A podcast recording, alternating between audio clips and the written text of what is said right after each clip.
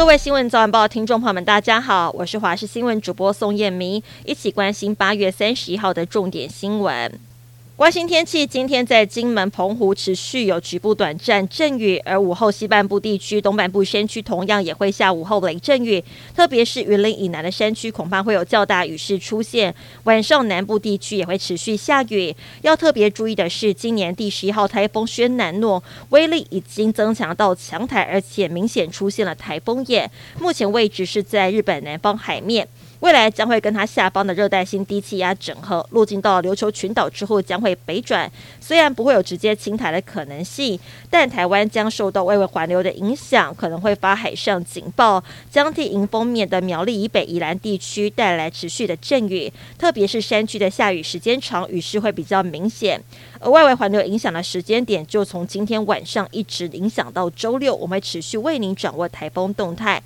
千万不要开玩笑！有六名的年轻男女从高雄租车到南投埔里游玩，在某间小吃店用餐。但他们离去之后，小吃店店员发现桌上遗留写着 “SOS 柬埔寨坏”等字样的卫生纸，担心是跟最近的柬埔寨打工诈骗有关，因此立刻报警。当员警找到这行人时，才发现疑似是当中的李姓女子跟同行友人开玩笑，才会写下字条。九合一大选登记今天进入第三天，各县市首长的参选人陆续前往登记。其中，争取连任的高雄市长陈其迈委由前代理市长杨明洲前往登记；两度代表国民党出战屏东县长的苏清泉也在今天登记。另外，台北市的部分，今年台北市长选战预估会有七名参选人，但遇上了黄历休日首日登记人潮很少，而八月三十一号、九月一号分别为吉日，因此最受关注的民进党参选陈世忠，以及获得民众党支持的参选黄珊珊，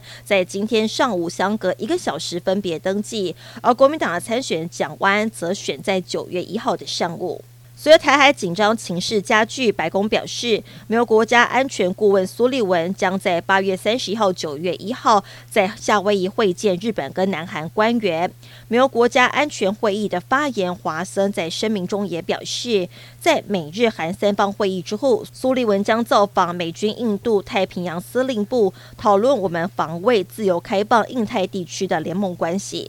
苏联末代领导人唯一一任总统戈巴契夫在八月三十号因病过世，享其寿九十一岁。戈巴契夫在一九八五年出任苏联共产党中央委员会总书记，成为苏联最高的领导人。开始透过引入有限的政治跟经济自由来振兴体制。一九九零年到一九九一年之间，戈巴契夫当选唯一一任的苏联总统。他领导苏联期间，跟美国达成了削减武力协议，跟西方大国建立伙伴关系。以拆除自第二次世界大战以来分裂欧洲的铁幕，并实现了德国的统一。不过，戈巴契夫的开放政策改革以失败告终，经济状况失控，东欧国家宣布脱离苏联独立。苏联最终在一九九一年的十二月二十五号宣告解体。